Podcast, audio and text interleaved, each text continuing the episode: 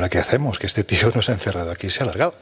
Pero a ver, ¿qué es lo que quieres? O sea, si lo que quieres es vivir la experiencia y saber lo que sentían los presos, te tendrán que encerrar aquí dentro, digo yo, o piensas pasear por el campo. Bueno, ya, pero.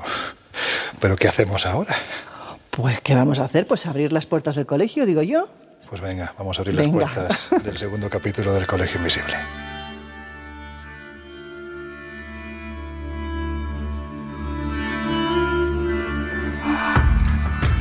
Los años 60, astrofísicos como Joseph Allen Hynek, asesor de Steven Spielberg en encuentros en la tercera fase, o el francés Jacques Vallée, fundaron un colectivo secreto para investigar las anomalías que se producían en los cielos del planeta. La conclusión a la que llegaron es que la ciencia, en muchos casos, no podía explicar lo que estaba sucediendo. Aquel colectivo fue conocido como el Colegio Invisible.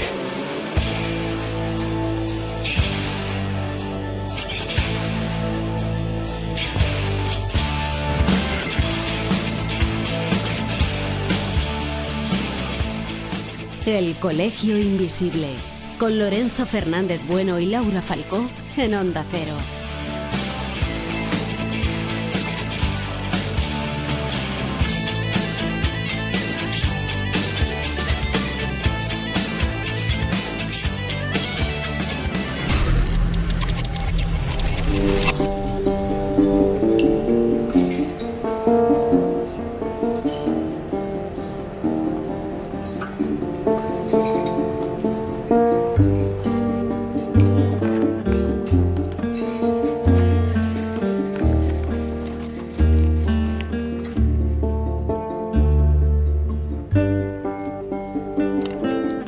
Jolines, pues aquí no pone nada de fantasmas.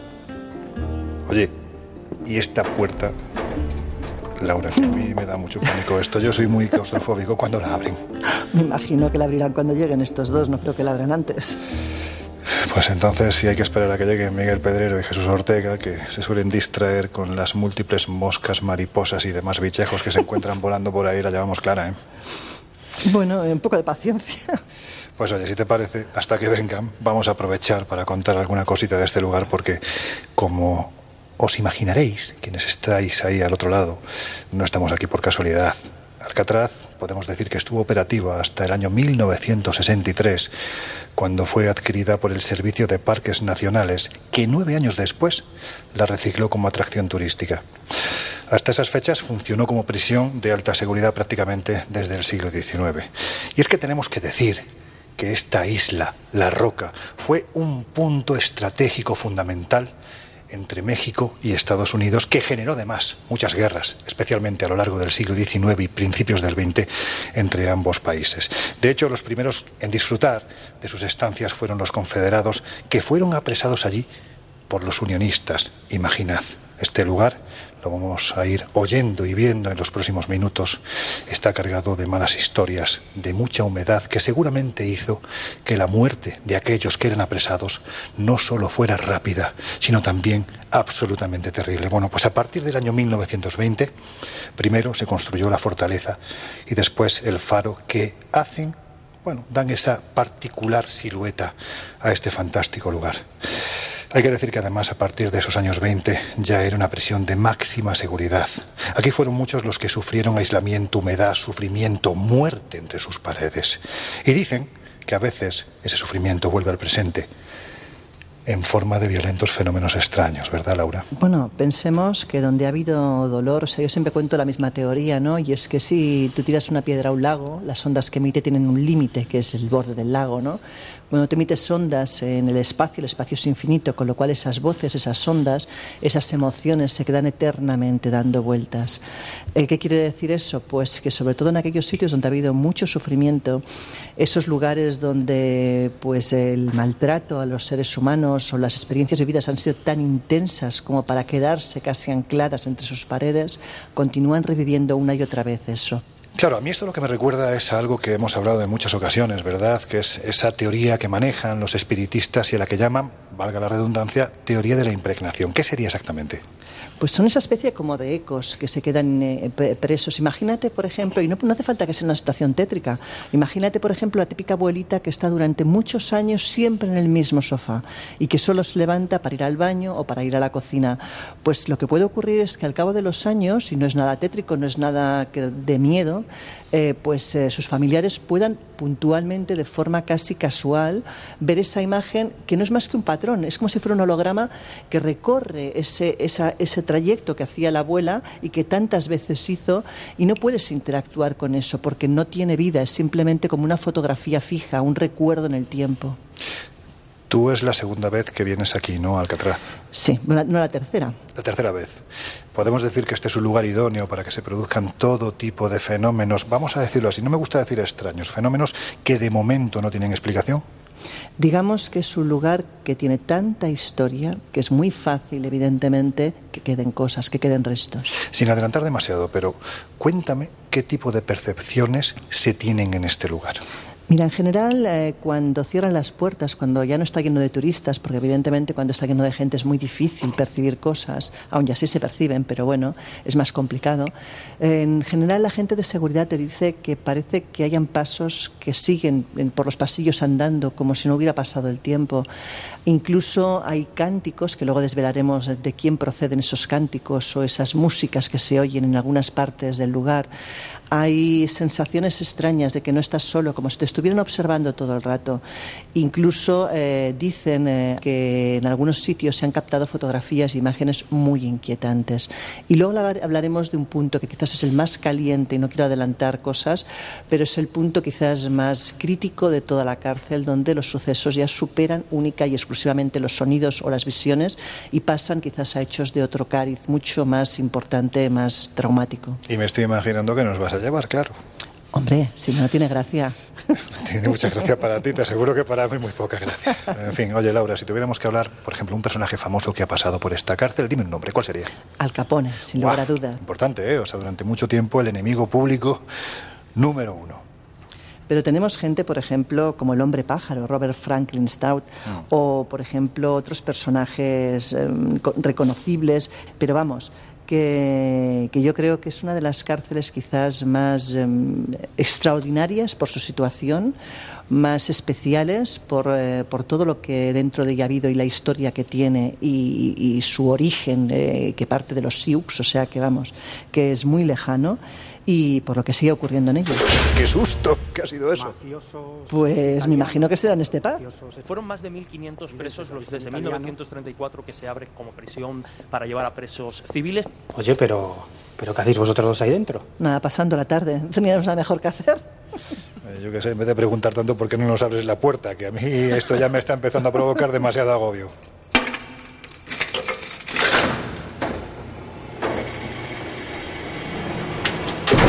Bueno, si os parece, venid conmigo, que es mejor que ciertas cosas. A mí me da la sensación todavía que no se ha hecho de noche. Vamos a contarlas mejor en el exterior.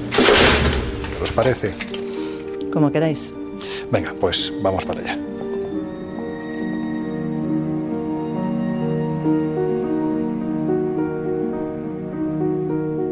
El Colegio Invisible. El periodismo de misterio ya está aquí, en Onda Cero.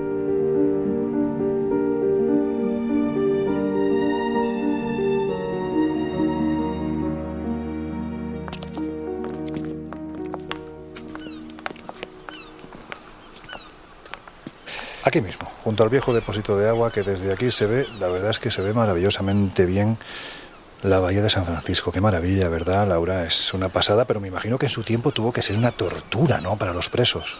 Más allá de, la imagen eh, tan idílica de esta bahía, pensemos en la humedad que hace. O sea, yo estoy congelada, da igual la ropa que te pongas, te cala.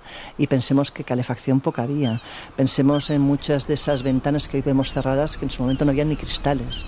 O sea, imagínate, más allá de las vistas y de saber que no ibas a salir nunca de la roca porque se pensaba que era una cárcel inexpugnable a todas luces, aparte imagínate pues físicamente cómo tenían que estar los presos. Pues mira, precisamente a eso vamos a ir porque me da la sensación de que Jesús está tan sumamente impactado que no ha dicho ni pío todavía. Oye Jesús, ¿por qué se decía precisamente lo que ha comentado Laura, que la roca era inexpugnable? Bueno, es la fama que ha trascendido ¿no? del lugar en el que nos encontramos esta semana y era el objetivo. Como comentabas antes, Alcatraz tiene muchísimos años de historia, desde que es descubierta por los españoles, bueno, una serie de, de polémicas y burocracias que ahora no vienen del todo al caso, hasta que en el año 1934 bueno, concretamente un poquito antes, en 1933, es cuando el Departamento de Guerra cede al Departamento de Justicia la isla para transformarla en una prisión federal, porque hasta entonces había sido precisamente una, una prisión para, para presos militares, que de esos presos que ya quedaron de la anterior etapa, 32 de ellos quedarían en ese nuevo inicio de eh, prisión civil como tal.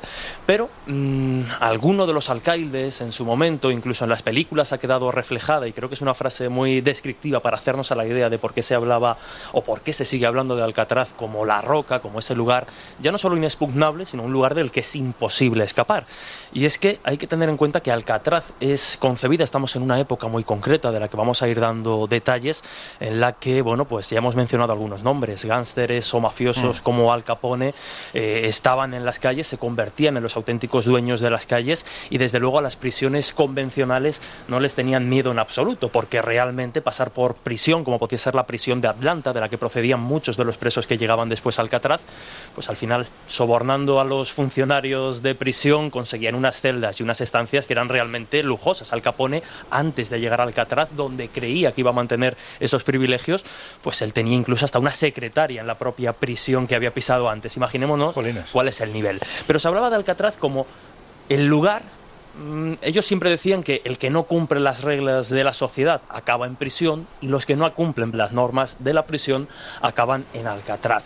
Fueron más de 1.500 presos los que pasaron a lo largo de sus 21 años de historia, insistimos, desde 1934 que se abre como prisión para llevar a presos civiles, principalmente, decimos, esos presos que causaban problemas en otras historias. Pero imaginémonos esa isla a 2.000 metros, 2 kilómetros de la costa de San Francisco, 2.500 metros también de otra isla muy, muy cercana y en la que, bueno, pues las características de la prisión lo que buscaban era anular al preso. Podríamos hablar de, intentos de fuga, ha habido algunos que son muy espectaculares porque a pesar de que bueno pues Alcatraz estaba concebida como una isla como hemos dicho antes inexpugnable donde las corrientes jugaban también como una especie de trampa para aquellos que intentaran fugarse donde incluso había tiburones bueno pues aún así sí hubo fugas de, de Alcatraz por aquí también pasaron algunos de los presos más conocidos, de, especialmente de la primera mitad del siglo XX. ¿no? Por ejemplo, Alvin Karposvich, que era apodado Creepy Karpis, era un uh -huh. hombre pues, que en su tiempo el FBI, en los años 30, estuvo la lista de los más perseguidos, al punto de, que llegó a ser considerado el enemigo público número uno. Pero cuidado, también por aquí pasaron gente como el gángster George Machine Gun, eh, un tipo pues verdaderamente sanguinario en, en, aquella época, especialmente en la época en la que la mafia, ¿no? en Chicago, pues eh, mandaba, mandaba sobre absolutamente todo. Pero si hubo un personaje, o hay un personaje que está totalmente ligado a la prisión de Alcatraz, es el que ya hemos citado en más de una ocasión, Al Capone. ¿Quién fue y por qué acabó con sus huesos en este lugar. Bueno, es el Al Capone es el mafioso por, por antonomasia. Es conocido sobre todo por controlar la mafia en Chicago, pero en realidad él nació en Brooklyn, en Nueva York, en el año 1898. Y, y bueno, su carrera empieza cuando era un adolescente porque conoce a un mafioso local de cierta, de cierta envergadura, de cierto poder, que se llamaba John Torrio, que al final, pues bueno, lo que hace es que consigue que, que, Al Capone entre en una banda juvenil que hacía trabajos menores para la mafia.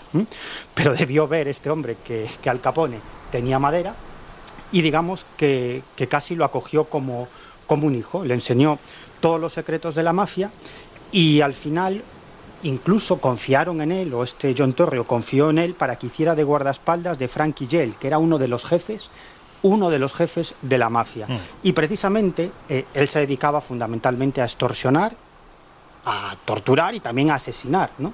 Él era un matón de la mafia, básicamente. Y en cierta ocasión, que el tipo estaba en uno de los locales de Frankie Yell, eh, pues parece que entabló una conversación que terminó en discusión con una camarera, la insultó, allí se encontraba el hermano de la camarera, sacó una navaja y le rajó la cara, por eso le llamaban Scarface, ¿no? Sí. Cara cortada. Finalmente el tío fue ascendiendo poco a poco y al final los jefes de la mafia enviaron a John Torrio, su padrino, y a él mismo a Chicago para controlar la mafia en Chicago. John Torrio al final se jubila, digamos, o deja la mafia en el, en el año 1925 y deja todo en manos de Al Capone. En el año 1927 se cree que tenía alrededor de 100 millones de dólares. Es decir, año 1927. Calderilla, calderilla, que se llama, ¿no? Absoluta calderilla, pero la, Vamos. pero la cosa le duró poco, porque en el 31 ya lo acusaron de evasión de impuestos y lo condenaron a 11 años de cárcel. Como bien contaba Jesús, lo metieron primero en la cárcel de Atlanta, pero el tipo seguía controlando sus negocios desde la cárcel, así que dijeron, sí, te vas a fastidiar para Alcatraz. Y allí en Alcatraz estuvo algunos años y, pre- y fue precisamente en Alcatraz cuando le diagnosticaron sífilis, que fue lo que le acabó, acabó matando. ¿no? Allí vivió eh, en Alcatraz sus últimos años en, en la prisión, concretamente en el hospital de la prisión, lo liberaron en el 39 y ya se retiró de la mafia y murió tranquilamente en una de sus mansiones de Florida en el año 1947. Hay una peli fantástica que es, en verdad recomendamos, que es Los Intocables de Elliot Sí. Ness, de Oliver Stone, donde se- yo creo que queda bastante gráficamente bien representado quién era Capone. En este caso, además, es un Robert De Niro fantástico que Sí, engordó, yo creo que sí. engordó como treinta y tantos kilos, ¿verdad?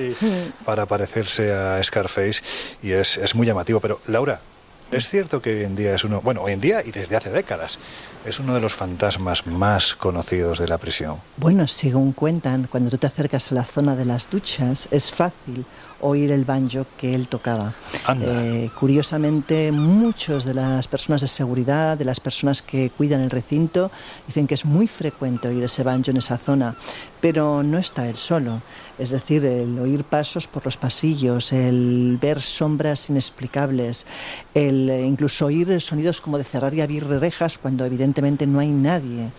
Pero hay cosas incluso más curiosas que ocurren. De hecho, dicen que gran parte de los fenómenos son atribuibles incluso a los indios Sioux, porque supuestamente el terreno fue robado a los Sioux. Era un antiguo lugar sagrado para ellos y, según comentan, parte de la maldición proviene precisamente de eso, del robo de esa tierra. Qué curioso, ¿verdad? Porque no es la primera vez que nos encontramos, claro, especialmente en territorio norteamericano, que hay lugares en los que se producen fenómenos, vamos a decirlo así, sin explicación a lo largo del tiempo, y justo cuando se empieza a investigar en el lugar lo que se descubre es que o bien había, como dices, un lugar sagrado, un templo, un tótem o un enterramiento. Parece como que todo se desencadena a raíz de tocar una tierra que no se debe de profanar, ¿no?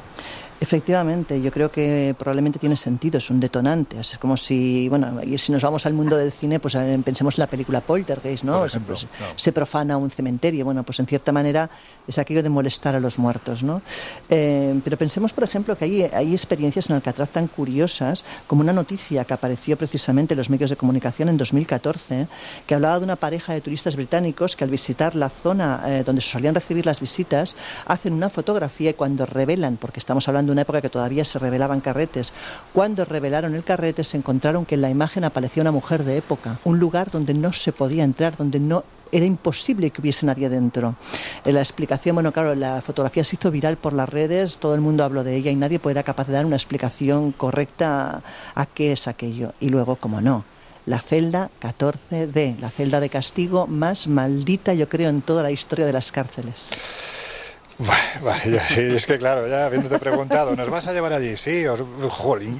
Yo si quieres te va- dejamos ahí durmiendo toda la noche. Va ¿eh? alimentando, ¿te das cuenta que es que va alimentando además ahí? No, no, es un sitio maldito donde se obtienen fotografías, no os preocupéis, quédate a dormir. No, no, directamente no. Si tuviéramos que hablar de una experiencia aterradora, o sea, o la más aterradora que se ha podido vivir en, en, en Alcatraz, ¿cuál? Precisamente fue en esa, en, en la celda eh, de castigo número 14D.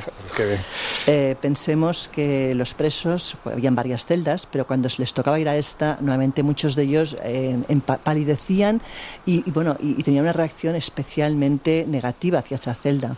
De hecho, una de las noches uno de estos presos eh, fue encerrado, empezó a gritar eh, como poseído por los demonios, decía que no estaba solo, que veía dos ojos rojos, que por favor lo sacaran de ahí implorando, llorando.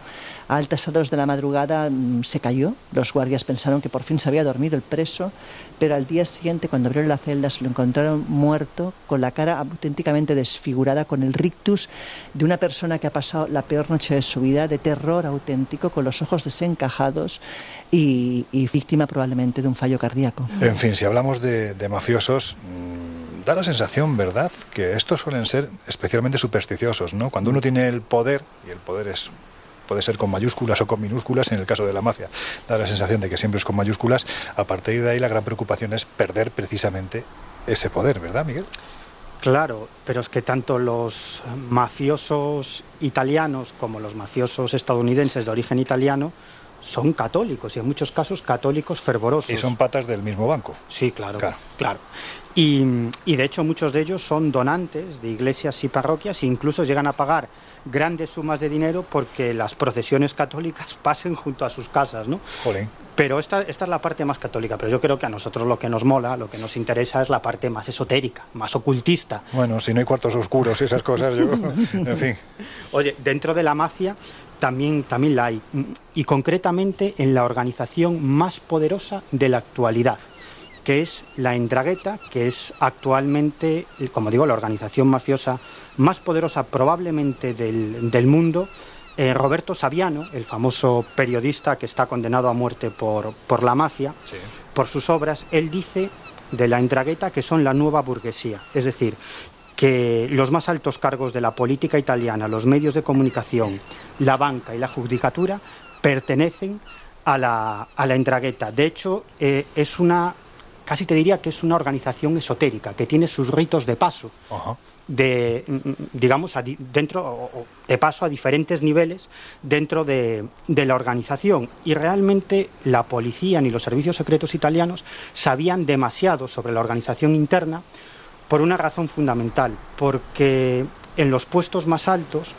los líderes están unidos por lazos de sangre, es decir, todos son primos, hermanos, se casan entre ellos, por lo tanto solamente sabían algunas cosas sobre los rituales de iniciación eh, por parte de algunos infiltrados, pero de bajo rango dentro de la mafia. Pero todo esto cambió en el año 2014.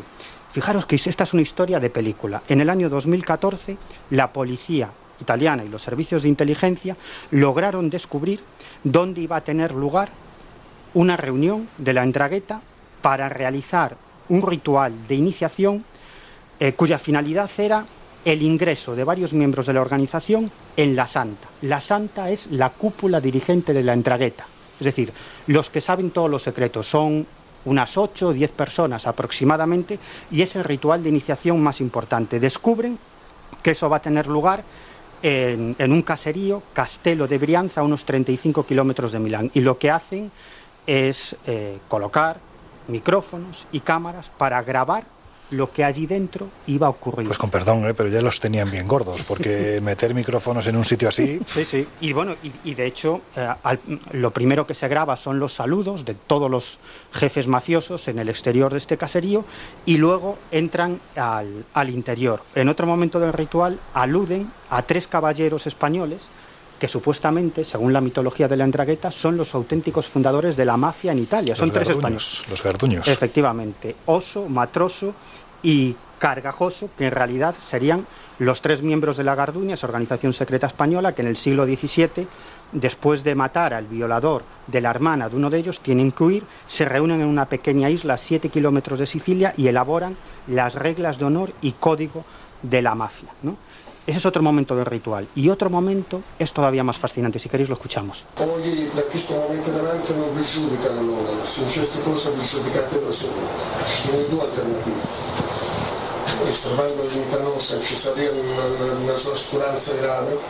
Esto es idóneo ¿no? para quienes nos están escuchando y, y saben italiano pero ¿qué está diciendo este señor Miguel? Tiene pinta de tener mala leche, eso sí es verdad. Muy mala leche y una cara de muy pocos amigos, ¿no? Se lo, estaban, se lo estaban tomando muy en serio.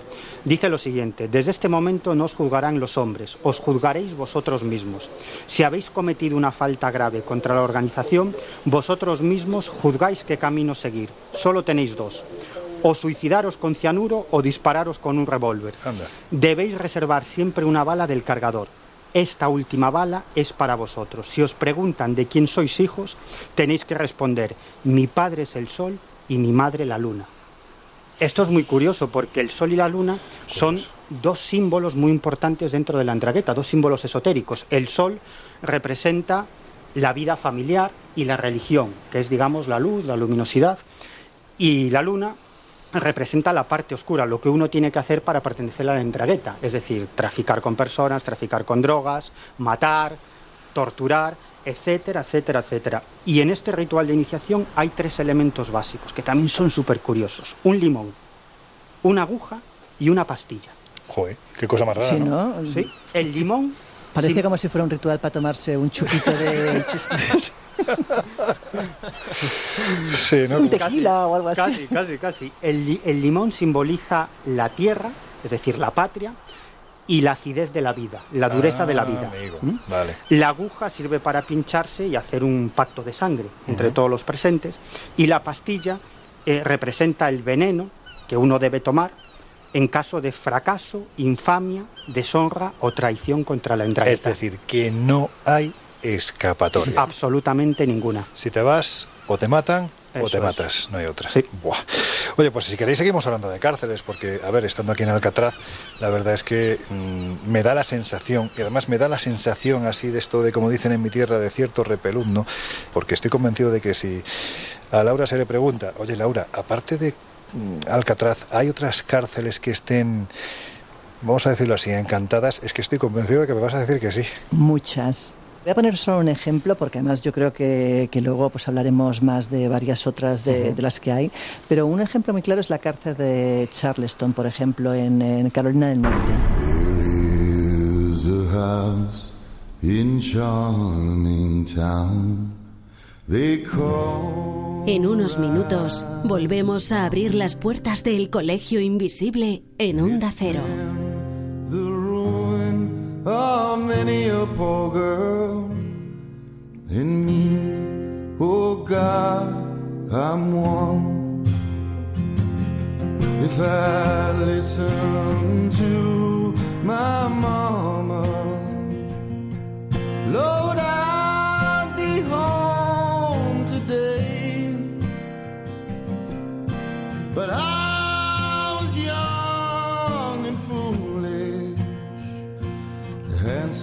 rider me astray. Go tell my baby sister never do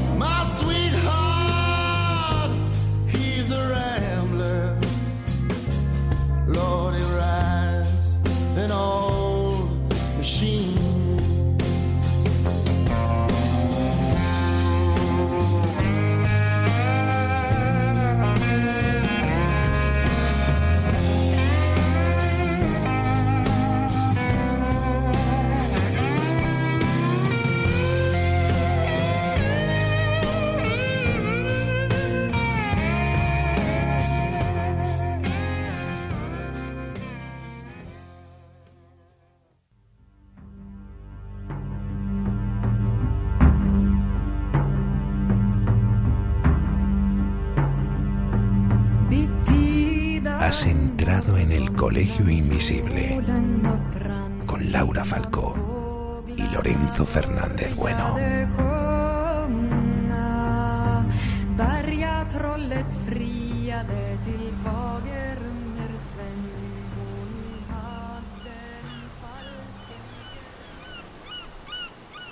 Voy a ir un poco a lo que es el meollo de la historia, ¿no? Es una cárcel que antiguamente pues había sido desde hospital, casa de pobres, eh, lugar de trabajo para esclavos, bueno, de todo, con lo cual la historia que acarrea también detrás es importante. Pero digamos que de todos los presos famosos que tiene la cárcel hay uno en especial que destaca, que es la señora Lavinia Fisher. Para los que no conozcan la historia, esta señora y su marido eran dueños de una hospedería donde lo que hacían era drogar a los clientes cuando llegaba y cuando ya estaban dormidos, en las camas tenían unos mecanismos que los enclavaban, o sea, directamente los mataban, les insertaban una especie de espada por la espalda, los mataban y eh, luego hicieron una fosa común en el sótano donde los, donde los dejaban ahí pues que se pudrieran y cogían todos sus bienes. ¿Cuándo se desveló esto? Cuando uno de los clientes al probar el té notó algo extraño y ya no quiso tomarlo, lo tiró disimuladamente y cuando vio que la cama empezaba a hacer cosas extrañas se levantó y salió por patas y ahí los detuvieron. Pues esta señora antes de morir, antes de ser ajusticiada por ahorcamiento en 1820, dijo una frase muy concreta. La frase decía lo siguiente, si alguno tiene un mensaje para el diablo, díganmelo ahora, porque yo le veré en un momento. En, el año 2011, el grupo Buscadores de Fantasmas, como muchos otros, pues fueron a investigar la cárcel y tuvieron la buena suerte, porque para mí en una investigación obtener esos resultados pues realmente es notable, de captar una psicofonía brillante. Y es que a la pregunta de Lavinia, si estás aquí, ¿qué fue lo último que dijiste antes de irte? Una voz femenina contesta, al diablo, precisamente, la voz de Lavinia Fisher recordando pues esa frase mm, tan significativa que dijo antes de morir. Es un lugar donde nuevamente hasta la policía está harta de ir porque salta la alarma cuando no hay nadie dentro poblando la cárcel. Un lugar donde se escuchan pues cadenas arrastrándose, sombras tanto dentro como fuera del edificio, donde las puertas se abren y se cierran solas y donde casi ningún vigilante quiere pasar la noche. Pues ves, mira, yo casi prefiero quedarme aquí, porque al contrario de lo que decías tú cuando fuimos a Pascua, recuerdas que preferías los bichos a los demonios, Eh. sinceramente yo prefiero los... Los no, al revés, tú decías que preferías los demonios a los bichos. Bueno, pues yo prefiero los, los bichos a los demonios. A mí este tipo de manifestaciones y encima si surgen ese tipo de palabras que se crea o no, pero cuando se pronuncian parece que remueven algo dentro de nosotros, sinceramente me quedo aquí en este, en este lugar, a pesar de que aquí también tenemos un lugar, vamos a decirlo así, no sé si endemoniadamente divertido o terroríficamente endemoniado, no lo sé. Yo creo que deberíamos ir un momento a visitar la celda 14D, la verdad. Eh, Jesús, tú que eres más valiente en este sentido, ¿qué opinas? Yo creo que sí, ¿no? Por mí sí. Además recordemos que esta celda era conocida como la strip o la oriental, porque entraban desnudos los presos, claro. Y era conocida entre los presos de la época como la strip o la oriental, celda, celda 14D. Bueno, cerda en cierto modo sí que era, Sí. ¿no? Porque claro, no tenían ni cuarto de baño. Tenían un agujero, un agujero en el centro de la sala porque muchas salas, de, vamos, muchas eh, de las seis, siete celdas que había en la sala D, las que estaban completamente eh, con la puerta cerrada, en la que no entraba la luz y demás, sí que tenían un retreto y demás, pero había uno, concretamente la 14D, esta que decimos la strip, que solo tenía un agujero en el centro y ya está, y apáñate los días que ahí te metiesen, que solían ser bastantes. Sí. Bueno, va, ¿quién se despelota? Miguel. Fíjate, yo me imagino ahora mismo. ¿Por qué yo? ese- Miguel, es, es evidente el porqué. Eso no se pregunta. No, A ver, que no quiero causar desmayos. No, pero fijaros, yo me imagino lo que tenía que ser ese paseillo, ¿no? De los presos que ya sabían que se iban a la 14D con el, bueno, el tremendo ruido que debía de haber pasando alrededor de estas celdas llenas de presos, saturadas de presos, gritando. Esa persona es normal que al enfrentarse directamente a ese sótano, a esa oscuridad, a esa celda, es normal que se hiciera absolutamente todo encima del terror que le provocaba. Mira, yo he estado dos veces y las dos veces he hecho el ejercicio de quedarme a solas dentro de la 14D. Te puedo asegurar que el cuerpo te pide salir por patas. Ahora yo te pregunto, Laura, ¿tú estás segura, hija, de que quieres ir allí? Yo quiero que lo sientas tú, la roca, el peñón. Bueno, pues, pues venga, vamos, pero si os parece, vamos todos de la mano, ¿vale? Venga. Pues venga, vamos para allá. Vamos.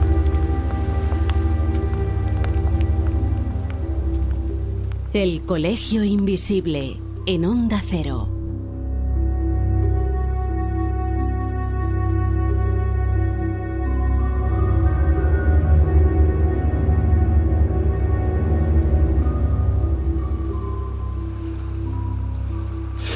Ya estamos como siempre, yo lo siento mucho, eh, prefiero concienciarme de que ahora vamos al, al agujero, a esa celda 14D, pero antes, si os parece, mm, vamos a repasar más cárceles, porque mira, ya me ha picado el gusanillo con esta que has contado, Laura, de Charleston. Mm, Otras cárceles que tengan características similares a Alcatraz, en lo que evidentemente encantadas, a encantadas se refiere.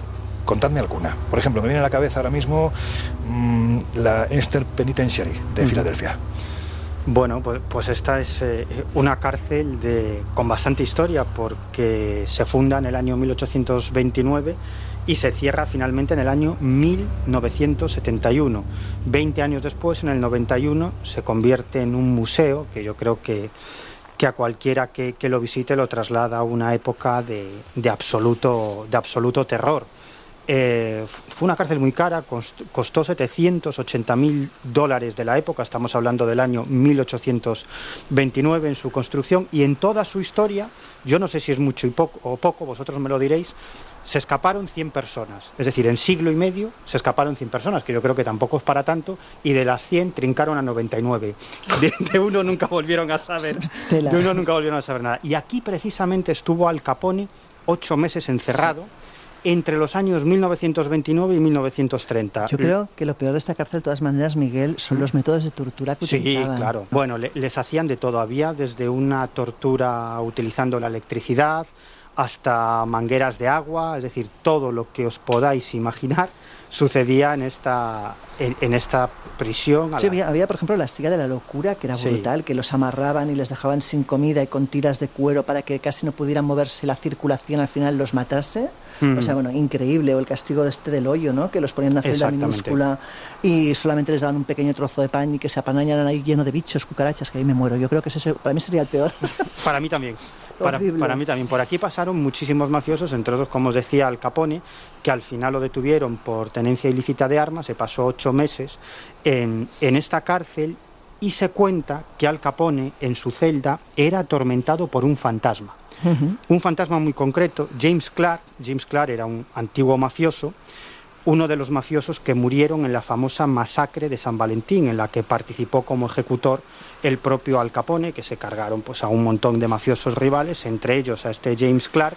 Y por las noches parece que Al Capone gritaba o imploraba a James Clark que lo dejara en paz. Incluso al salir de la prisión, Al Capone estaba absolutamente convencido que James Clark, el, espíritu de James Clark, le seguía haciendo la puñeta. Por lo tanto, acabó contratando una medium, haciendo una serie de rituales y parece, parece que se libró de, de la influencia de, de este espíritu. Y luego ahí en el interior pasa de todo, ¿no? Pues se dice que se escuchan golpes, gritos, risas. No, y sobre todo la celda del bloque 4, que Sí. por lo visto un cerrajero que intentó quitar la cerradura fue como empujado de forma más brutal, atroz y, y, bueno, dicen que probablemente lo que ocurrió es que cuando consiguió abrir la cerradura lo que hizo fue dejar salir a lo que había dentro. Es que a quién se le ocurre. Si es que Claro, qué cosas, no ¿verdad? tendría otra cosa que hacer este cerrajero, puñetas. Que había. Y, y muchos visitantes dicen que observan una sombra que se les echa encima y les atraviesa el cuerpo. ¿no? Son varios los, los visitantes que han declarado haber sufrido este, este fenómeno. Es curioso de todas formas, ¿en qué cárcel no estuvo Al Capone? Sí, la verdad es que Era omnipresente. Sí, ¿verdad? pasó por unas cuantas. Y la verdad es que, es que eh, es un tipo muy conocido. Cuando uno eh, piensa en la palabra mafia, enseguida le viene Al Capone. Pero en realidad dirigió solamente la mafia de Chicago durante seis o siete años. Tampoco fue para tanto. El reformatorio del estado de Ohio. Es un lugar eh, que tiene su telita. Estamos hablando de un reformatorio que permaneció en pleno funcionamiento hasta diciembre de 1990, o sea, no hace tanto que todavía funcionaba. Y, es un lugar muy curioso, es un lugar que quizás yo me centraré un poco en la historia más de fantasmas, porque si no se nos va a hacer eterno, ¿no? Pero es un lugar, por ejemplo, que cuentan, eh, según se informó, incluso en las noticias llegó a salir reflejado, eh, dicen que los muros y las barras de hierro que todavía están parecen que sigan conteniendo vida adentro. De hecho, comentan eh, que, por ejemplo, hay un cementerio donde descansan eh, exactamente 215 difuntos que están numerados fila por fila y muchos de ellos murieron por cosas que no deberían ser las normales. Murieron de tuberculosis, murieron asesinados en la cárcel por re- diferentes eh, actos de violencia.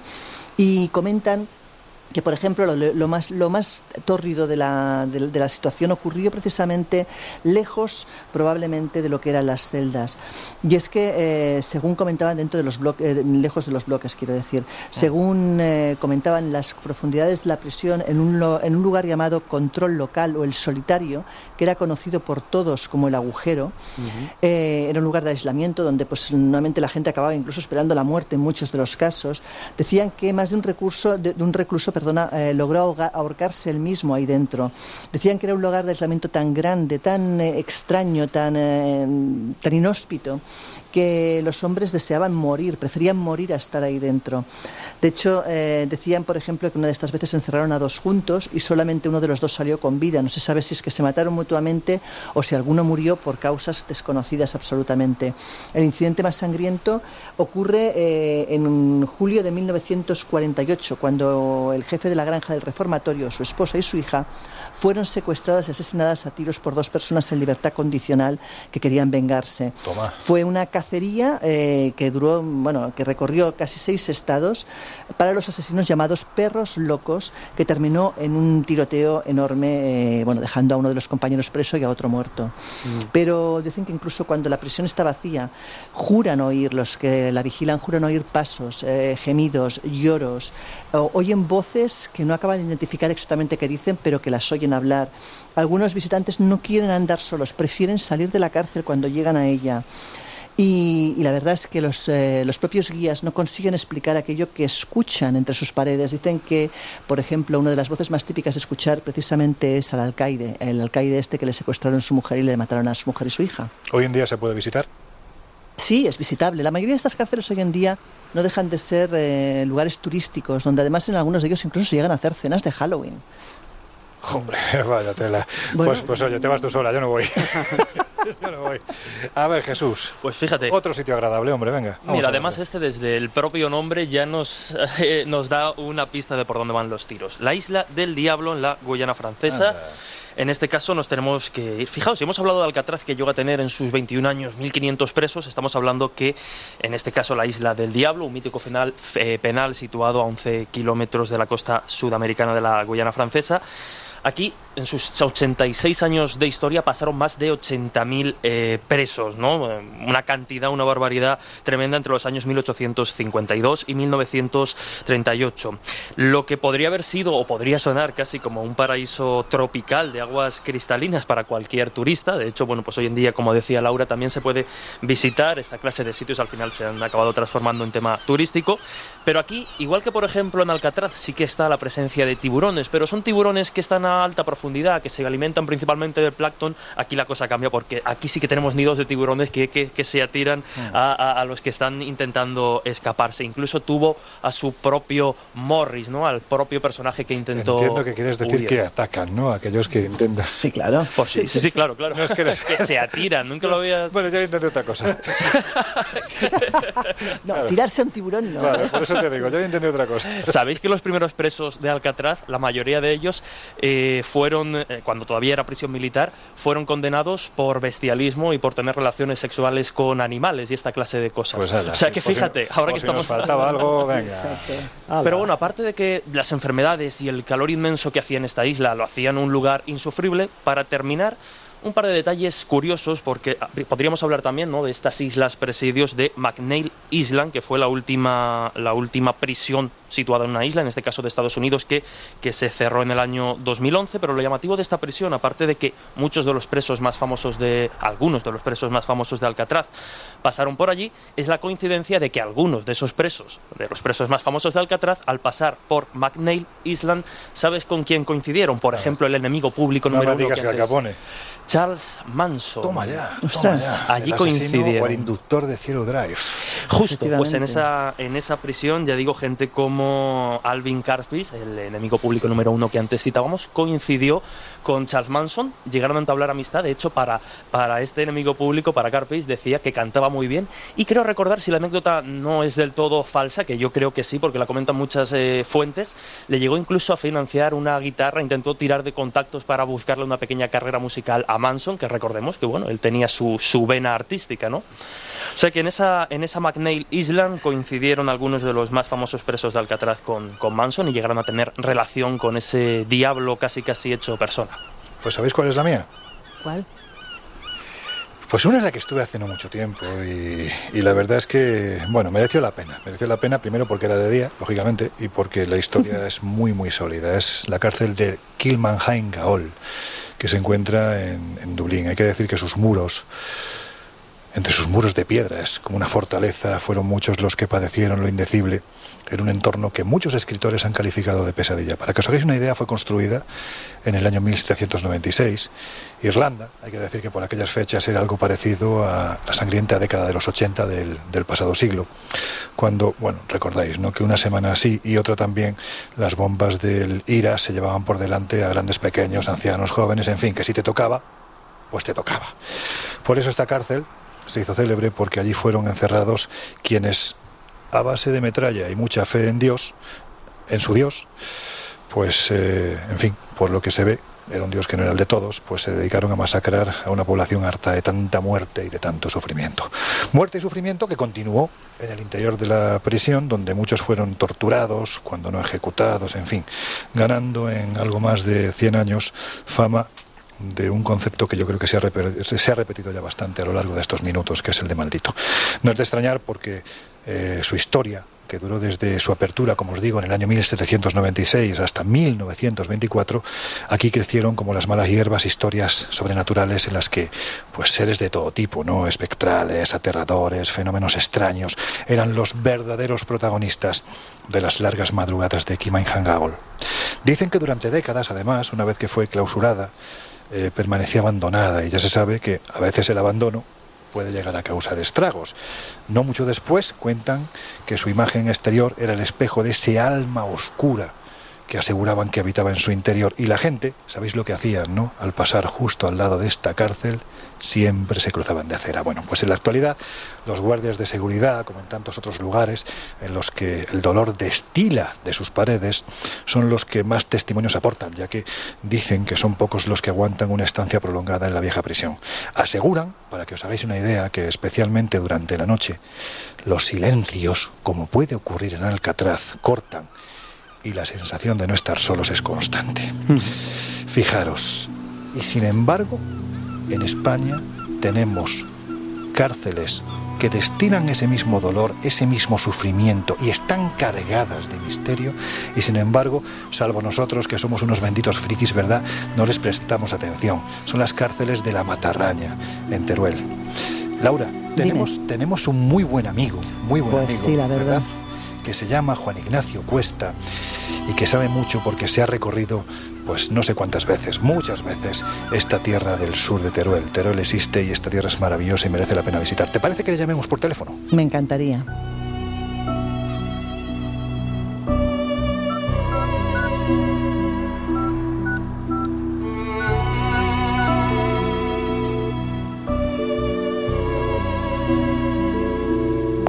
Sí, dígame.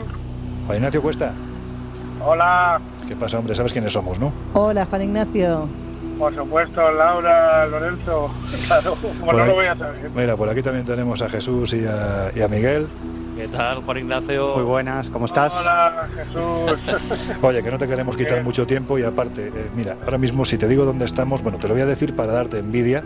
Estamos en Alcatraz, con lo cual, por un lado está la envidia que te damos y por otro lado está lo que cuesta una, una conferencia desde aquí. Así que, si te parece, bueno, te hemos llamado porque, porque hay un lugar que, que evidentemente cuando uno habla de cárceles encantadas no puede faltar, ¿no? Eh, especialmente cuando hablamos de cárceles encantadas y, y trágicas en, en España, que es lo que se conoce como la ruta de las cárceles del terror. Juan Ignacio, ¿por qué las llaman así? Hombre, evidentemente porque en su momento, y para castigar a la gente, mm, digamos, que era hostil, por decirlo de alguna manera, al régimen en su momento, porque habían sido traidores o porque pretendían usurpar eh, puestos, puestos que, que no les correspondían, o porque eran herejes, o simplemente porque no estaban en las ideas de, su momento, se les buscaron unos agujeros terroríficos donde, digamos, eh, sepultarles de por. Y además muy alejados, porque eh, se buscaron además lugares alejados de todo como hoy día, porque estamos hablando de una tierra que hoy día es el famoso lugar que le llaman la Laponia española, porque hay menos de un habitante por kilómetro cuadrado, pero entonces no era muy distinto. Y es la Matarraña, la zona del Matarraña, la zona turolense, digamos que va de Morella, por decirlo de alguna manera, hasta el límite de la provincia de Zaragoza. Un lugar donde, no sé, de alguna manera eh, era lo más apartado que podía existir y lo más lejos que se podía mandar a los grandes enemigos de, la época. Y físicamente esas cárceles, ¿por qué se distinguían? ¿Cómo eran? Pues se distinguía fundamentalmente porque eran siniestras totalmente. Normalmente tenían un sistema, un sistema bastante complejo, de mazmorras, que consistía en que había una mazmorra superior en la que todavía entraba algo de luz, digamos para los más nobles. Luego había un segundo piso, de alguna manera, donde la gente era colgada de unos grilletes y ahí se les dejaba a su suerte hasta que terminaban descoyuntados y muertos, incluso muchas veces después de haber pasado toda una tremenda miscelánea de torturas incomprensibles, como meterles con carbones en los pies, eh, pasarles por potros y cosas así. Y luego había un tercer punto que normalmente es común a todo este tipo de prisiones, en el cual ya cuando estabas en el- lo último, digamos, de tu vida, pues debajo de una tapa te echaban en el último pozo, donde había nada más que humedad, ratas y porquería y cadáveres de, de- de los anteriores. Si eso, si recuerdas, Laura, ¿te acuerdas? Estuvimos allí no, no hace mucho tiempo, precisamente con uno de los viajes que organizamos Sí. con, con Año Cero, y, y estuvimos recorriendo Valderrobres, en fin, toda esa zona, y la verdad es que era, era bastante Era sobrecogedor. muy lúgubre además. ¿verdad? Porque además eran como, como agujeros literalmente Totalmente. que estaban encastrados en el interior de unas la paredes de, roca, de varios metros, ¿verdad? En alguna ocasión esas paredes formaban parte de la propia muralla de la, de la población y recuerdo un detalle que me llamó muchísimo la atención. Es que, es que me pareció sórdido como pocos. Primero el hecho de que el que entraba allí era consciente de que ya no salía vivo. Y en segundo lugar, el hecho de que hubiera esa clasificación de dentro de, la, de los propios reos, esa clasificación, valga la redundancia, de clases, porque en la parte superior se colocaba a los, bueno, pues más nobles que aún así sabían que iban a morir, y en la parte de abajo se abría ese, ese agujero que decía Juan Ignacio, que se llama alzapón, de tal forma que ahí se metía en plena en plena oscuridad al que al que ya de allí no salía lógicamente, ¿no? Y desde arriba el preso que estaba arriba defecaba sobre el que estaba abajo. Es decir, es una cosa Terrible. absolutamente terrible. Pero, ¿desde cuándo y cuánto tiempo estuvieron operativas estas cárceles? Estas cárceles estuvieron operativas durante bastante tiempo. Hay que entender que digamos que su historia incluso a veces hunde sus raíces eh, al final de la romanización. Por ejemplo, en el caso concreto de Calaceite, en los puertos de Beceite, en la provincia de Teruel, eh, ya desde época prácticamente celtibérica existen lugares donde efectivamente se introducían los enemigos y muchas veces luego los enemigos eran los que te introducían a ti. Pero eso no paró con el tiempo, porque poco a poco todas estas prisiones ¿eh? fueron creciendo en torturas, en horror y en, los más abyectos modos de, exterminar a un ser humano hasta la época de la Inquisición, donde esas cárceles, pues lógicamente se llenaron de judaizantes, de gente que eran tenidos por lujos. Esos, esos eran los menos, porque eso normalmente se les mandaba galeras, que era otra manera terrorífica de prisión también. Pero bueno, en estas, como por ejemplo la de Calaceite, eh, o sea, tú terminabas allí tu vida, estaba claro que ibas a llegar a un sitio del que no ibas a salir jamás. Y eso lo tenía todo muy claro. Y el sufrimiento me imagino que era, vamos, las personas era tremendo, ¿no? Bueno, el sufrimiento, lógicamente, era el propio de alguien que le introduces en un lugar donde no te entra ni siquiera la luz del sol.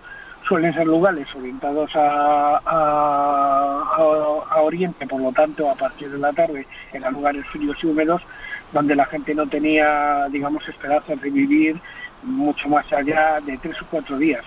Pero incluso hay algunos in- que eran a lo mejor más resistentes y que terminaron llenando de graffiti las paredes de sus cuevas, como por ejemplo en la cárcel eclesiástica de la Fresneda, llenándolos de grafitis y entonces eh, recibían nada más que un poquito de pan y agua una vez a la semana por un agujero hasta que ya se detectaba evidentemente por el olor que todo el mundo que estaba allí dentro había fallecido. Eran fórmulas de horror que hoy día no somos capaces de No, no, concebir, terrible. pero en aquella época era lo común, era lo normal. Hay un detalle que se me ha quedado, ¿no? Y has comentado que eh, en estos lugares hay paredes que hablan, ¿no? Que cuentan los padecimientos aquí sufridos en base a la cantidad de grafitis. Sí, porque con el tiempo, cuando se han conseguido entrar en estos agujeros y en estos lugares verdaderamente tremendos, no solamente se han encontrado los esqueletos de quienes allí fallecieron, muchas veces ya reducidos a polvo, sino también las últimas voluntades, las últimas palabras, eh, esos últimos, digamos, arañazos que se hacían en la pared, contando los días, contando las horas y contando el terrible, el, el terrible sufrimiento que sufría en, en aquellos lugares carentes de Dios, por decirlo de algún modo. Es impresionante saber, o sea, o considerar siquiera la forma de tortura que se inventaron en aquellos años para deshacer a un ser humano que simplemente había cometido errores. Bueno, y háblanos de fenómenos extraños, porque cuando nosotros estuvimos, te puedo decir que hice el ejercicio de grabar con el móvil y se veían orbes, pero vamos, para aburrir. Sí, lógicamente ahí aparecen los orbes por todas partes porque no olvidemos que son lugares que han recibido la impronta energética de alguna manera de quienes han muerto allí ¿eh? y que han dejado de alguna manera, digamos, ese último testimonio que es algo que queda de ellos en las paredes de estos sitios. Cuando uno entra en estas prisiones, siente una angustia indecible. Y esa angustia indecible se traduce muchísimas veces que queda como una especie de huella del pasado que impregna nuestros aparatos y nos deja, digamos, lo que podrían a lo mejor considerarse los ritos o el sufrimiento de quienes allí pasaron sus últimos días. Yo tengo ahí algunos testimonios impactantes que normalmente son psicofonías o, o parafonías, por decirlo de alguna manera, llenas de gritos, llenas de, de, de horror, de, lamentaciones, de blasfemias, muchas blasfemias hay como queriéndonos decir en nuestro tiempo que ese es un tiempo que no debió repetirse y sin embargo se repite curiosamente. Fíjate, Juan, hay un sitio que a mí particularmente, mmm, bueno, es que la verdad es que cuando uno visita estas cárceles eh, se te queda un poco la sensación que, que, se puede tener, pues, por ejemplo, en lugares como el que nos encontramos ahora, ¿no? Como Alcatraz, donde realmente se ha vivido ese sufrimiento, donde, bueno, pues la tragedia ha estado al cabo de, no del día, sino prácticamente del minuto. Y si hay un sitio donde mmm, realmente sientes la angustia, la angustia primero por lo estrecho que es, y en segundo lugar, por cómo se la maldad humana, ¿no? Cómo se puede llegar a revolver para que alguien lo pase verdaderamente mal. Esa es la cárcel de Peñarroya de Tanstavins, donde se dice que hubo una bruja, ¿verdad? Sí, sí, bueno, no es el único sitio. Hubo una bruja en Tanstavins, como, la otra, como hay otra bruja que registra las leyendas en Trasmoz. Esa recogida, por ejemplo, por Gustavo Adolfo Becker, ¿eh?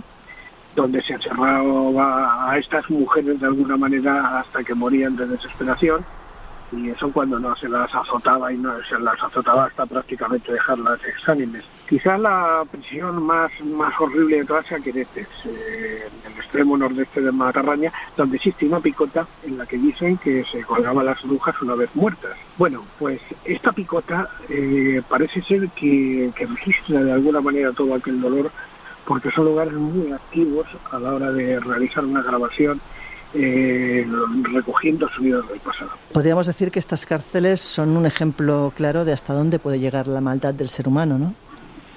La maldad y la crueldad, lógicamente, pero es que el ser humano no se ha caracterizado nunca por ser precisamente muy piadoso con sus enemigos. Yeah. No, no, olvide, no olvidemos que a algunos se les encerró no solamente de por vida, sino que además se les quitó todos sus bienes, pero además no solo se les encerró a ellos, sino también a su familia y a sus hijos, como si la maldición de su maldad o, o de su error o de lo que fuera cayera sobre toda su estirpe. Lo que está claro, Juan Ignacio, es que bueno, pues hoy en día es una ruta que yo creo que merece la pena realizar. La belleza de los lugares en los que están enclavados estos sitios terribles, pues eh, vuelvo a repetir, merece la pena verlos. También es importante contemplar estos sitios de dolor porque, bueno, yo siempre pienso que, aunque se dice que el ser humano es el único animal de la creación que siempre tropieza dos veces con la misma piedra, es importante ver estas piedras para no volver a tropezar con ellas en el camino. Porque la sensación que da, y tampoco quizás nos queremos quedar con ese mensaje negativo, ¿no? La sensación que da es que la maldad es algo intrínsecamente humano y no tiene cura, ¿verdad? No, no tiene cura. Y además esta ruta del terror de, de la matarraña se complementa de alguna manera pues con, con, otras muchas prisiones y con otros muchos sitios que hay a lo largo de la geografía ibérica. Lo que está claro es que lo que no es una tortura es escucharte. Así que, querido amigo, pues nos veremos por, por aquellas tierras, por España, cuando, cuando volvamos y ya seguimos, seguimos hablando. Muchísimas gracias, Juan Ignacio. Un placer, como siempre, Juan Ignacio. Muy bien, tener cuidado. La Potomac está hoy un poquito de batisco. Bueno, fíjate, tiene Miguel las llaves, con lo cual yo no sé si fiarme. No, no te fíes. Hasta pronto, amigo. Hasta luego. Bueno, Laura, y ahora sí, ya mira, después de hablar con Juan Ignacio, que nos ha dado un poco una visión más histórica también de lo que es este terror, ¿no? este terror que se vive en lugares como las cárceles de Matarraña o el lugar donde nos encontramos, mira, ahora mm, no sé si me voy a animar, pero ya no me queda más remedio que decirte que sí, venga, vamos al agujero. ¿Ahora sí? Bueno, ahora no. venga, vamos. Vamos. El Colegio Invisible. Los jueves de una y media a dos y media de la madrugada en Onda Cero.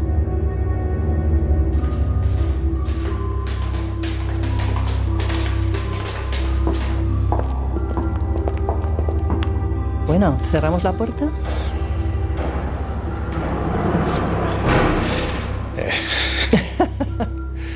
Mira, yo soy el único que hace ruidos, porque estos cobardes son más cobardes que yo y no dicen ni pío. Pero porque casi no queda hueco ni para hablar. Si es que las dimensiones son reducidas. Estamos pequeño. aquí que no.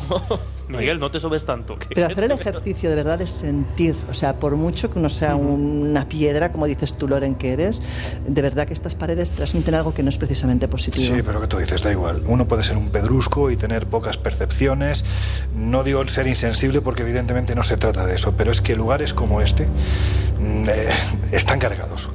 Y, y no están cargados precisamente de, de- de algo positivo. A mí me provocan mucho rechazo, además, pues eso, ¿no? Para que se hagan una idea quienes nos están escuchando al otro lado de estos, de, de estos micrófonos, ¿no? Es un lugar muy oscuro, es una linterna que, con la que estamos iluminando los rincones. Prácticamente aquí no llega la luz, evidentemente, del exterior. Un lugar húmedo, frío, Frío, desapacible, y en cambio tiene como una atmósfera que, que- que te va cargando, que yo creo que si estuviéramos mucho rato saldríamos de aquí con dolor de cabeza probablemente. Laura, si tuviéramos que hablar de lo que ha ocurrido aquí, ¿qué podríamos contar? Bueno, como comentaba, el caso más quizás más notorio fue el caso de ese preso que, que murió directamente de pánico, o sea, nunca mejor dicho.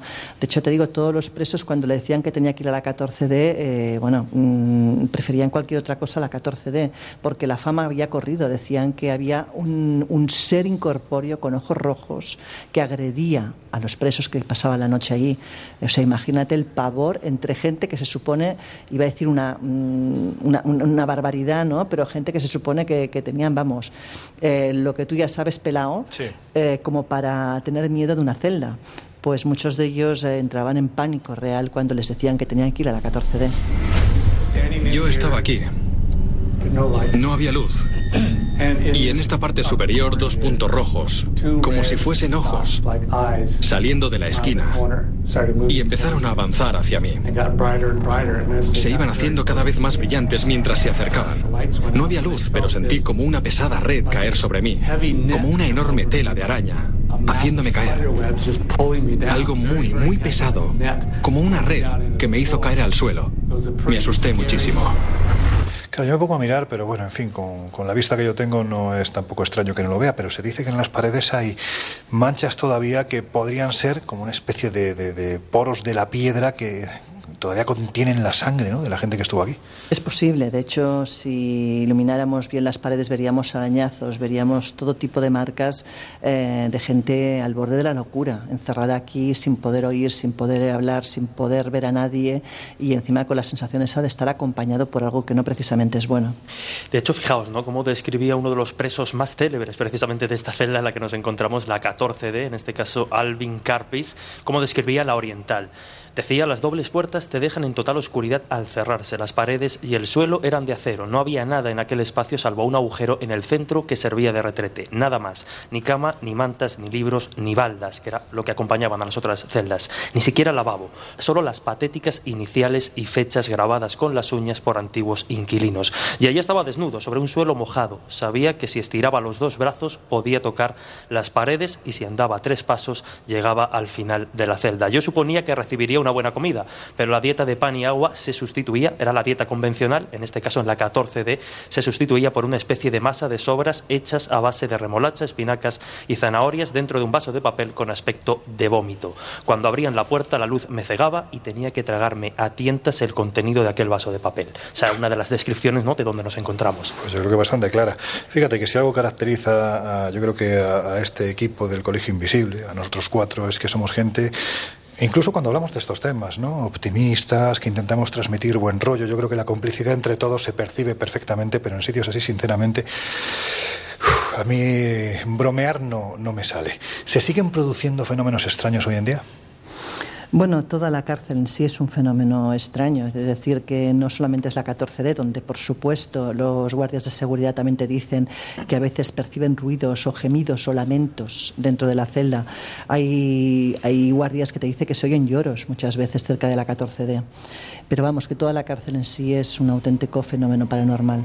Hay quien dice, ¿no? Que también se oye ese sonido del banjo, ¿no? Que tocaba. Sí, sí, en, la, en las duchas sobre todo. Sí, porque además solía tocarlo por la noche molestando a todos los, los presos y lo mandaban a las duchas. De ahí que el origen un poco de ese, de ese sonido sea, sea las duchas. Ya casi perdió la cabeza por la sífilis y demás. En esas celdas Al Capone acabó perdiendo casi casi la, la cordura.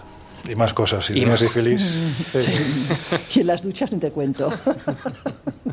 Oye, si hay un lugar muy vinculado a la mafia, a la figura de Capone y a los fenómenos extraños, ese es el cementerio de Bachelor's Grove en, en Chicago. Dicen que es el cementerio encantado de la mafia. ¿Por qué?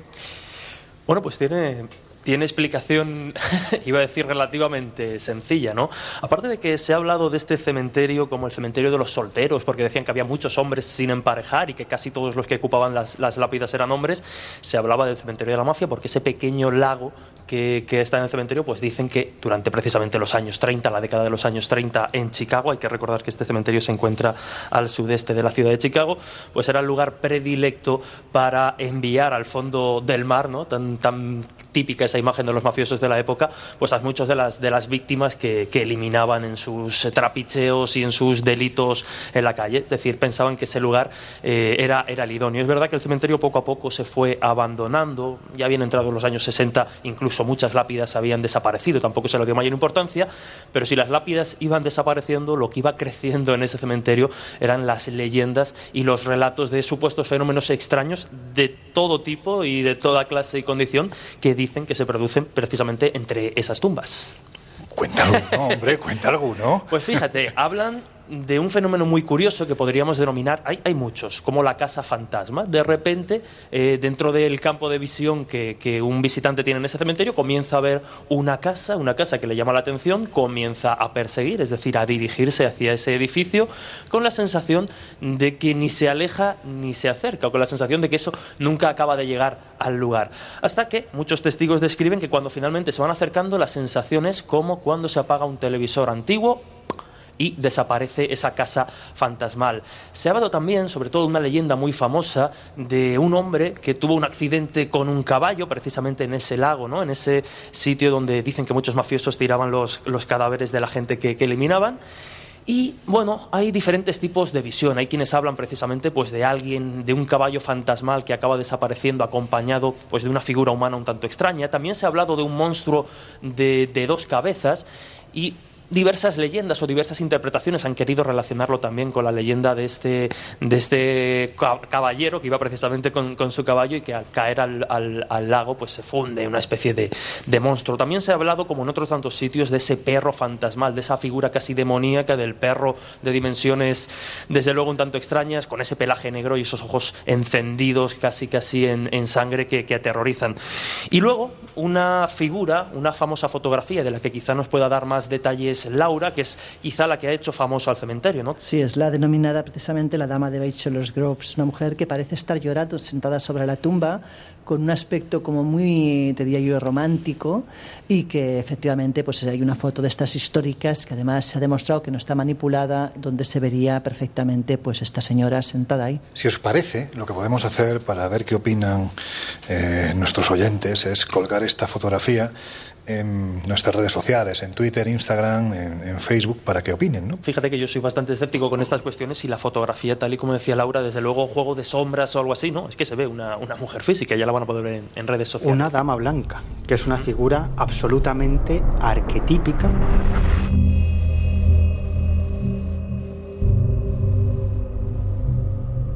ya concluyendo, porque estamos terminando, estamos cerca ya de cerrar las puertas de, del Colegio Invisible, como conclusión, ¿vosotros pensáis que es posible que el sufrimiento, el dolor, la muerte, en cierto modo puedan quedar como, ¿cómo decirlo?, como una suerte de energía que se agarra a las paredes de lugares como este? Y lo más importante. ¿es posible que a veces se manifieste? Yo estoy absolutamente convencido de que eso es así, de que cualquier persona yo creo que tiene la capacidad de captar ese, sufrimiento, o al menos las emociones muy potentes que se han quedado en el éter, digámoslo así, de determinados lugares, y no solamente estoy convencido de que se pueden captar eh, por personas, por individuos, sino que estoy convencido de que también determinados aparatos electrónicos pueden captar ese sufrimiento. Sería muy largo de, entrar aquí, os podría explicar el por qué estoy convencido de, de ello, pero en el fondo yo creo que, que, todo esto tiene que ver con la existencia de una conciencia global de la que todos formamos parte y por lo tanto todos estamos conectados con todos y con todo y nuestras emociones también generan algún tipo de rastro material que pueden captar determinadas personas con ciertas capacidades psíquicas o incluso pueden captar determinados aparatos electrónicos. Yo estoy convencido de ello e incluso quizás ahora no tenemos tiempo, yo que también soy como tú, una absoluta piedra, mm, es decir, no, no soy sensitivo para nada, yo he de reconocer que en un determinado lugar, en una casa, eh, sentí esa opresión, una casa donde sucedían toda clase de fenómenos paranormales y los propietarios de esa casa estaban muertos de miedo. Éramos dos personas, los dos cantos rodados, es decir, para nada psíquicos,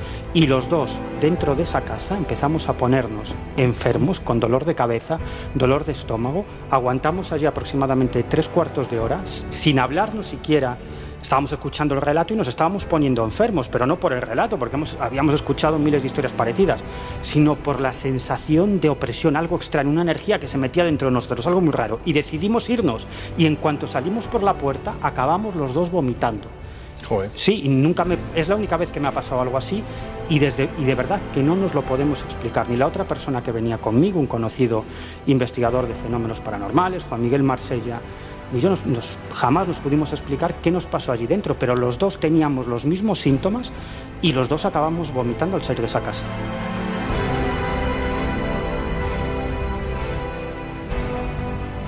Yo qué te voy a contar, ¿no? O ya, sea, claro. te iba a decir, para mí no solamente estoy convencida, sino que lo he vivido y lo he visto en muchas ocasiones. Es más, hay testimonios, tipo testimonios de la Guardia Civil, por ejemplo, en el, parque, en el camping de los Alfaques, que han oh. visto precisamente deambular en pleno invierno a una señora con un niño en la playa como si fueran a jugar con la arena y de repente desaparecer ante sus ojos. O sea, hay muchos testimonios de gente absolutamente incrédula y absolutamente desvinculada de estos temas tan reales, tan ciertos, tantos testimonios policiales como de, de cuerpos del Estado, que yo creo que cuestionarse realmente si eso es posible o no roza, bueno, lo absurdo.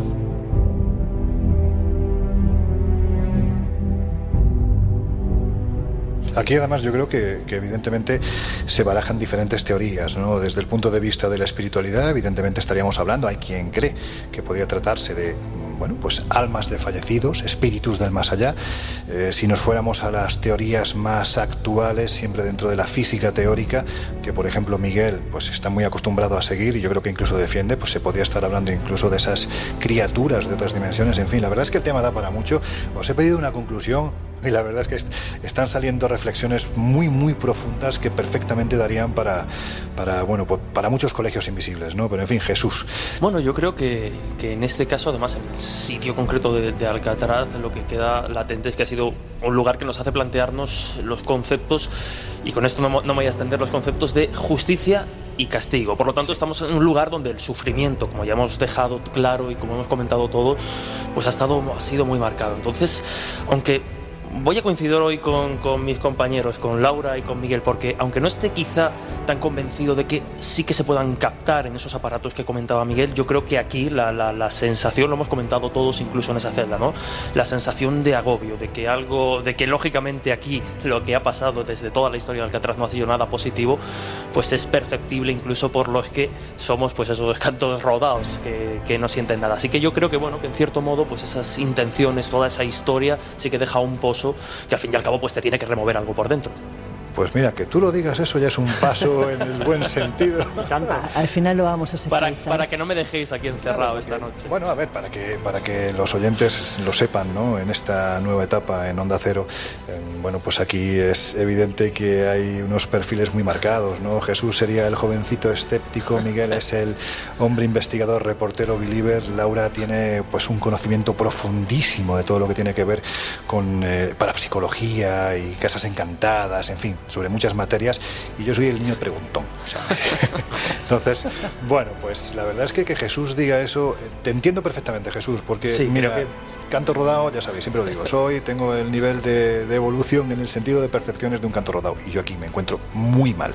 Así que si os parece, mirad, he sacado cuatro, cuatro tickets para el barco, lo que pasa es que, en fin, como iba lleno, os tenéis que ir por todos dos primero y, y luego en otro barco ya salimos Laura y yo. Mm, así nos quedamos un rato más por aquí, por el, por, por Alcatraz. Si en el fondo yo... se quiere quedar a dormir, yo lo sé. No, a dormir no, pero dar un paseo para conocer un poquito más la isla. Y como además, a ver, yo reconozco, esta es mi primera vez en, en Alcatraz. Tú has estado tres veces, seguro sí. que hay lugares que nos hemos perdido y que Jesús y Miguel en otra ocasión ya veréis. Pero, pero bueno, en fin, yo contigo, Laura, que eres una excelente guía, pues si te parece, nos vamos acercando a esos otros lugares mientras ellos se van. Venga. Y nosotros nos vamos, los niños primero. Pues, Eso. Venga, vamos a, vamos Miguel a... Pedrero, Jesús Ortega, adiós. Hasta la próxima. Hasta, Hasta luego. Viaje. No sunshine when he's gone. Historias así solo ocurren en el Colegio Invisible.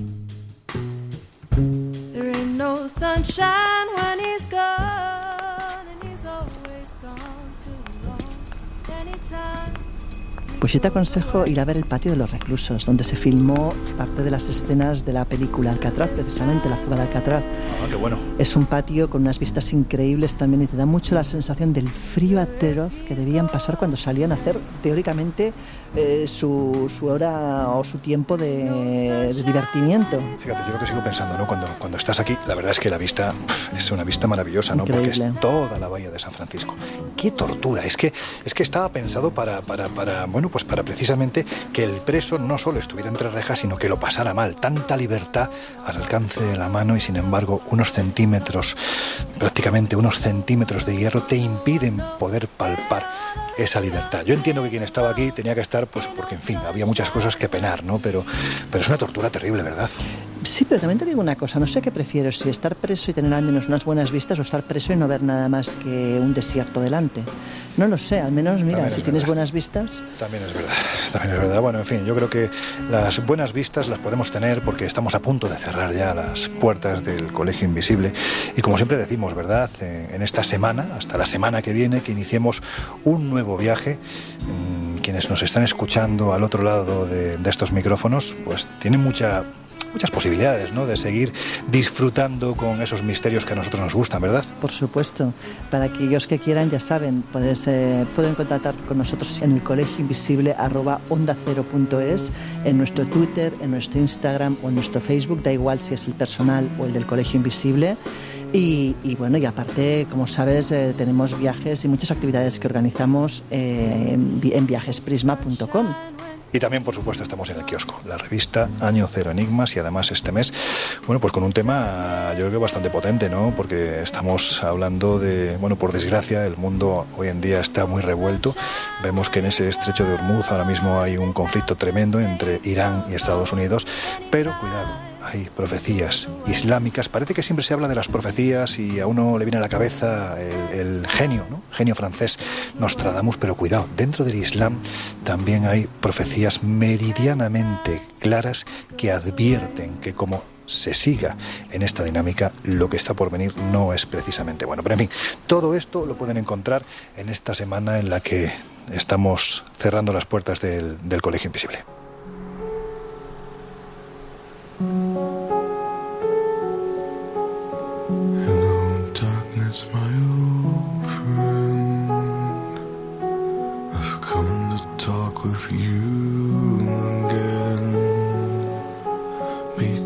Bueno, creo que ha sido uno de esos viajes que no deja a nadie indiferente. Cruzar por estos pasillos, oír esos pasos que parece que nos siguen en el silencio más absoluto de una cárcel que ya no está en funcionamiento, pero que en el fondo continúa teniendo vida, es inigualable. Semana que viene, Lorenzo, ¿a dónde nos vamos? Desapariciones. Un lugar donde se producen muchas desapariciones. Yo creo que además, mira, llevamos mm, dos capítulos, episodios, programas, como queramos llamarlo. Y claro, pues oye, que es que viajar cuesta dinero. Así que si os parece, la semana que viene nos quedamos en España. Vamos a ir a un sitio que es tremendamente alucinante, que está muy cerca de la puerta de tu casa, Laura. Y que, en fin, no, yo creo que mejor que se, en fin, que se lleven la sorpresa la semana que viene. Pues nada, dejamos este maravilloso lugar, cerramos estas enormes puertas y nada, pillamos el barco, ¿no? Yo creo que sí, yo creo que ha llegado el momento de cerrar las puertas del Colegio Invisible por esta semana. Ahora os dejamos con el fantástico Salas y sus no sonoras y nosotros, repito, volvemos dentro de siete días. Que seáis muy, muy felices.